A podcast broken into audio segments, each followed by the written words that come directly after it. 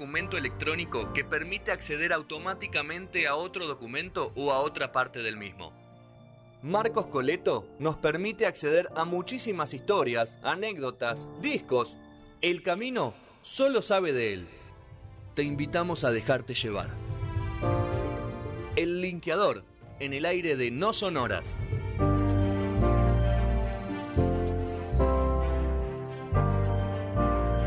Segundo bloque. ¿Qué te pasó, Mico? Estaba tipo. Estaba- fal- Te faltaba la mano, tipo. y tolé, ¿viste? Ya, la los cosa. auriculares ya puestos estamos, como- ta- estamos en un momento que no, no nos importa nada. sí. Yo ya tal. Segundo bloque de No Sonora, 19.33. Mientras comienzan a sonar el señor Rod Stewart con su mega hit, el cual hizo que mucha gente tenga sexo con esta canción de fondo. El señor, y hablando de sex appeal y de tipo fachero que jot- jotea a las mujeres y a los hombres, ¿por qué no? Ojo, Señor Marcos. Colito.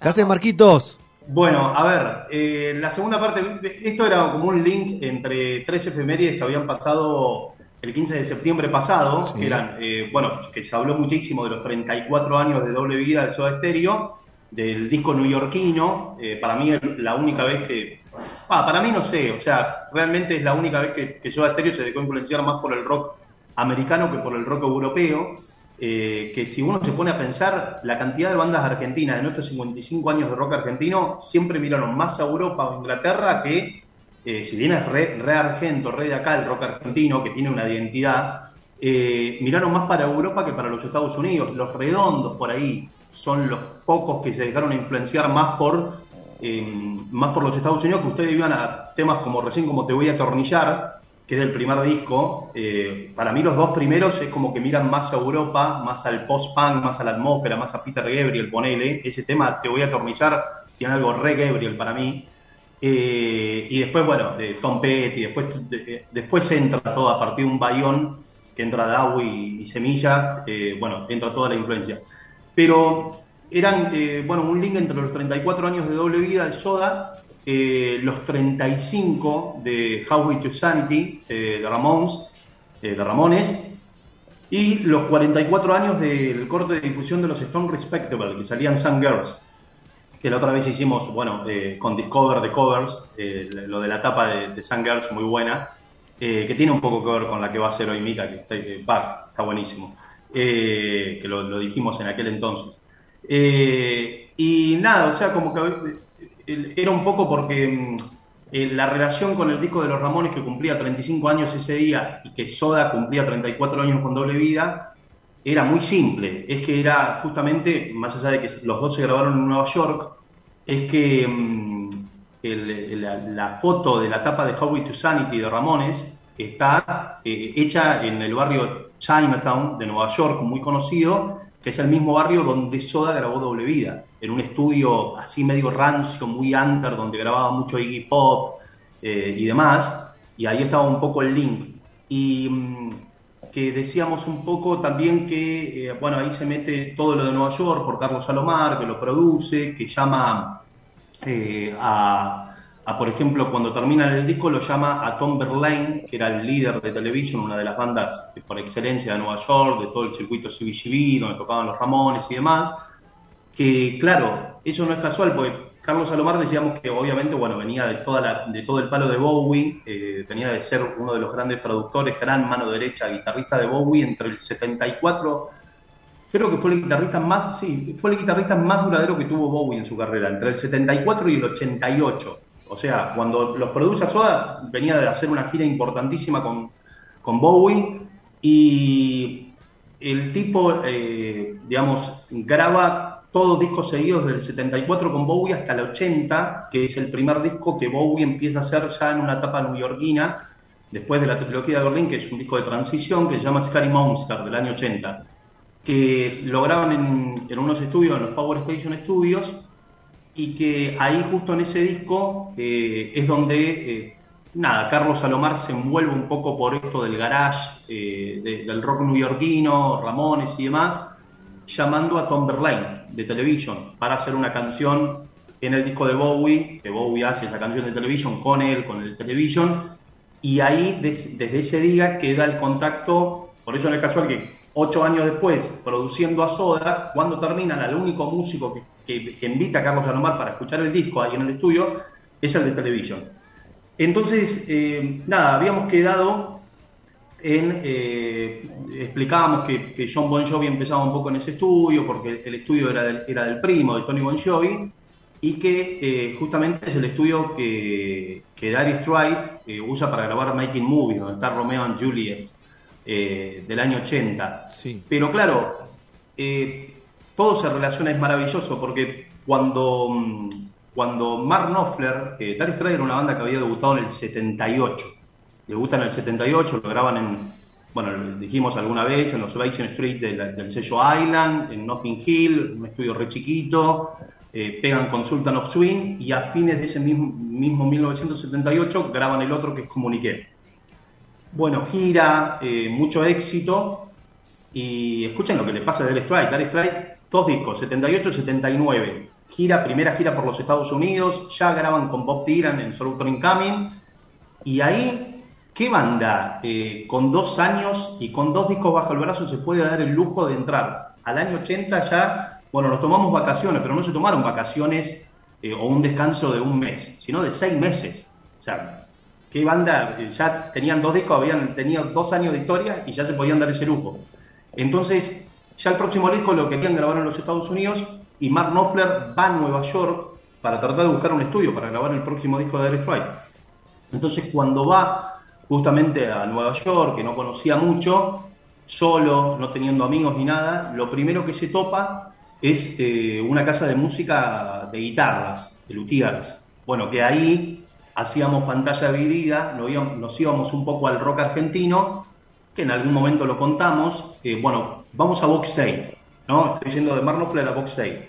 Box Day eh, bueno, de las primeras bandas argentinas, primera separación oficial es en el 74, por lo menos de Ricardo Soule, el cantante y, guitarrista de Boxey. Sigue tocando Voz Day para algún desprevenido o desprevenida, ¿no? Sí, claro. Con, Willy Quiroga, ¿viste? Ahí está, acá tenemos la desprevenida. Willy Quiroga. Arrancó el programa desprevenida. Claro, arrancó el programa desprevenida. Hoy soy el chivo expiatorio. Eh, hoy está tocando Willy Quiroga, ya más, 80 y algo. ¿Cuánto tiene Willy Quiroga? no sé. 83, 84. Sí. Han venido mucho acá. Bueno. ¿A dónde eh, ahí? ¿A Regina? Acá a Regina, sí, muchas veces.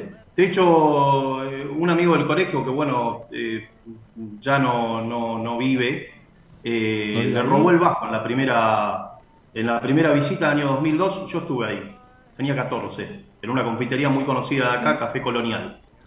¿Y le robaron el, le robó el bajo a quién? Sí, le robaron el bajo histórico y se lo dieron el día del show. Lo pudo conseguir el día del show, lo contó ahí en la confitería. Tocaron en una confitería, Box Day. Yo estaba alucinado, estaba Basualdo todavía en la batería. Estuvo muy lindo. Bueno, se separa Box Day, ¿viste? O sea, se, va, eh, se, va, se, va, Ricardo Soule en el 74. El tipo estaba como medio flashado con el hard rock, que, que bueno, era de la época, era lo mejor en, Inglaterra, estaba muy con un guitarrista Robin Trower, eh, muy, muy flashado con ese guitarrista, y cuando vuelve el tipo quiere hacer como una cosa de Power Trio, le empieza a picar el bichito de Power Trio pero hard. Y se pone a tocar con dos primos eh, de apellido Pensa, bueno, Rodolfo y Alejandro Pensa. Alejandro Pensa, qué bueno que venimos de Carmen Redonda y de esa época de Te voy a atornillar y de Bull, porque Alejandro Pensa fue el último baterista que tuvieron los redondos antes de entrar a grabar por primera vez el disco oficial, que ya Gulp lo entra a grabar con el Piojo Ábalos. Pero hasta ese 84, que la banda entra a grabar Gulp, el baterista era Alejandro Pensa, este tipo. Ok. ¿Sabías vos, Sergio? Sí, el nombre lo recontra tenía en algún momento los rondos, pero no me acordaba ni en pedo cuándo, ni cómo, ni por qué. Bueno, entonces se ponen a. graban el disco en RCA, bueno, lo, graban, es un disco de, que está aquí en Spotify, milagrosamente, se llama Vuelta a Casa, de, de Coso, de, Ricardo Soule. Y cuando lo graban, nada, eh, uno de los pensa, Rodolfo, eh, dice, los trata de convencer, che, vayamos a Estados Unidos, medio que los trata de convencer para pegar éxito, para hacer los temas en inglés, pero porque había conocido una, a una americana eh, y bueno, la quería ver, no existía chat, no existía nada, bueno, entonces van a Estados Unidos, tratan de versionar todo el disco cantado en inglés para tener un poco de éxito, y cuando ven que no tienen éxito, bueno, bueno, tenemos que volver a Argentina. lo van a llamar al otro, a Rodolfo Pensa, que se había llevado un violín, vendió un violín, se puso a trabajar como luthier en ese transcurso, en ese trayecto que hizo la banda estando en Nueva York. Y, bueno, le empieza a ir bien como luthier. Ricardo Sobré le dice, che, ¿nos volvemos? No, le dice, yo me quedo. Eh, aparte me puse de novio, estoy muy bien con esto del luthier. Y bueno, pasan tres años, años 79, 80, y el tipo ya se había armado su propio lugar, Rudy Pensa Music Shop, todavía muy desconocido, muy chiquitito, y este lugar se lo topa Mark Knopfler. Eh, y es muy loco porque esto es lo que ha contado siempre la historia, lo contó Rodolfo Pensa siempre, toda la vida, que el tipo esa mañana yendo al laburo, se subió al auto y eh, nada, fue al laburo, digamos, prendió la radio, se encontró con Sultan of Swing, que ya era una canción conocida, y el tipo iba playado, abría los vidrios, estaba contento con la canción, conmovido, entró al local, preparó todo, porque ya abría el local, y tenía la canción en la cabeza, qué buena canción, no sé qué. Y el primer tipo que le toca la puerta para entrar, bueno, es Mark Knopfler que se topa con este negocio, empiezan a hablar de guitarras, eh, Mark Knopfler dice estoy acá para buscar un estudio, bla, bla.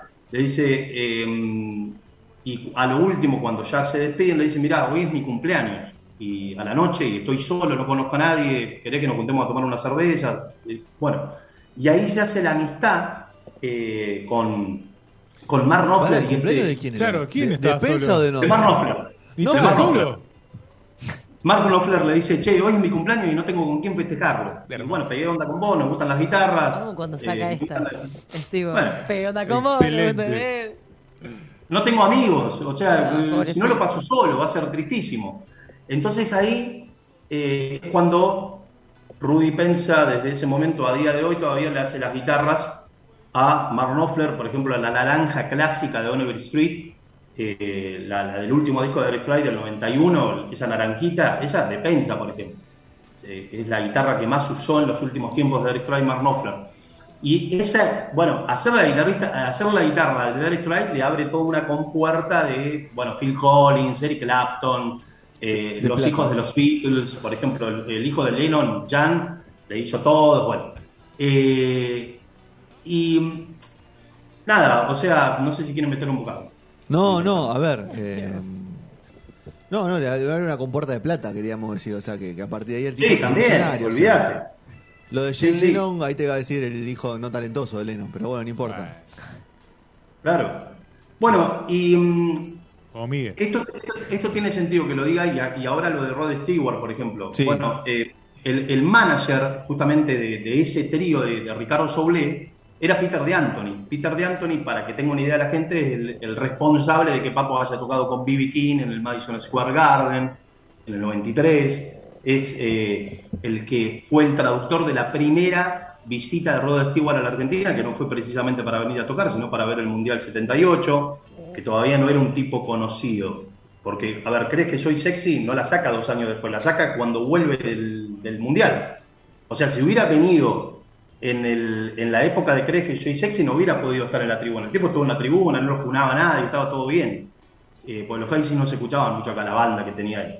Eh, y bueno, después, qué sé yo, fue el, el traductor de la primera visita de Joe Cocker en el 77, Peter de Anthony estoy hablando. El traductor, por ejemplo, de la primera y única visita que hizo Sinatra, que como salió tan bien todo con la producción, eh, Sinatra en bata, eh, rimó, ¿viste? Sinatra en bata, eh, con un whisky en la mano, hizo pasar a cada uno de la producción al camarín para que le pidieran lo que sea. Fuerte. Cargado. Qué grande, O Frank, sea, por favor. el, el viejo quedó tan contento que quería, bueno, sí, pasen, sáquense una foto conmigo y me puedes pedir lo que sea. Y Peter Danton se lo tomó literal el pedir lo que sea. Yo no te voy a pedir una foto, te voy a pedir que me hagas el visado, sos Sinatra, haceme el visado para viajar a los Estados Unidos. O sea, por primera vez. Hermoso. Pero no es que quería ir a los Estados Unidos para viaje de turista, Peter D'Antoni. Quería ir a los Estados Unidos para poder llegar a traer, para poder ser el primer argentino en poder llegar a traer a los Rolling Stones por primera vez a la Argentina. Eh, año 80, que los Stones todavía no estaban saliendo de gira. Bueno, eh, yo lo conté a esto en algún momento, que, que nada, el tipo va, ahí un poco el link con, con los 44 años de Respectable, eh, porque el tipo va, no se reúne nunca con los Stones, sino que pone una plata para la reunión. O sea, había, primero había que poner una plata, una fortuna, había que poner una guita al abogado para juntarte con los Stones, reunirte y ver qué se hacía. Me parece perfecto. Tipo- claro, el tipo dejó esa plata, no hubo encuentro, pero tampoco se podía hacer porque Keith Richard era un momento que no podía salir de los Estados Unidos. O sea, no podía, no le daban la visa de trabajo porque el tipo estaba con esto de la, de la condena de, de- tráfico de heroína por 30 gramos de heroína que se hizo pasar de, de Canadá, no, perdón, de Londres a Canadá, que ahí viene el disco Sun Girls, que por eso recién en el 82 los Stones empiezan a hacer giras por Europa. Las primeras son entre el 78 y el 81 tienen que hacer giras por los Estados Unidos porque el tipo no puede salir porque Estados Unidos le dio el visado al tipo para que, para que el chabón no caiga preso y se pueda rehabilitar. O sea, no vas preso, sos un enfermo mental, ok, no era para tráfico, la droga, todo, era para consumo personal, pero rehabilitate, si no vas en cana. Y que era un momento donde los Stones, como dice la canción Respectable de Sangar de ese momento, hablaban mucho con el presidente de los Estados Unidos de heroína.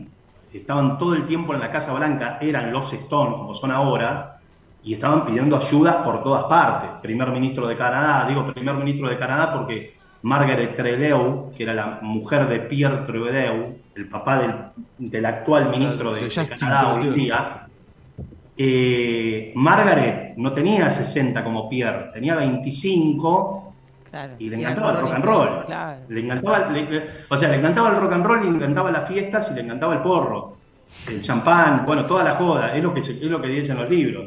Y, y bueno, y primero lo- eh, se iba de gira, se iba de gira con los Stones, el, el viejo la dejaba, Pierre le decía, bueno, sí, querés ir a festejar tu cumpleaños, querida, andá. Eh, y primero lo persiguió a Mick Jagger, Mick Jagger no le dio pelota y después terminó en un romance con Ron Wood. O sea, los Stones repicantes, uno con la mujer del primer ministro y otro por condena de tráfico de heroína de 30 gramos de heroína y 5 de cocaína. O sea, sí estaban. Y estaban con este tema, que ese mismo día cumplía 44 años. Y, y bueno, eh, Se ríe. eh, no sé, se, se ríe solo. o sea- Encontró- ¿Encontraste algún dato que te causó gracia que te riste solo? No, no, ahí sobre la hora, ahí, sobre, ahí recordé, ahí sobre la hora, Sí. Peter de Anthony dice, bueno, no puedo traer a los Stones. ¿Con quién trabajaba Peter de Anthony? Con Daniel Greenbank. Entonces, Ah. Daniel Greenbank todavía no era el Greenbank de hoy en día, pero bueno. Eh, entonces le dice, bueno, ya que estás allá, me tenés que hacer un favor, me tenés que convencer a The Police, eh, a Sting sobre todo, que cumplan con lo que pactaron, cumplan con lo, fi- con lo que firmaron que es justamente venir acá a la Argentina, porque venían haciendo una gira eh, de Police, justamente, mirá vos, con un disco que hoy está cumpliendo 42 años, que es Iñata Mondata, que es una gira por todo el mundo, por lugares donde no los conocían y demás, Eh, y estaban agotados, estaban agotados mentalmente, un montón de cosas, y nada, no querían, a- no querían seguir haciendo la gira. Eh,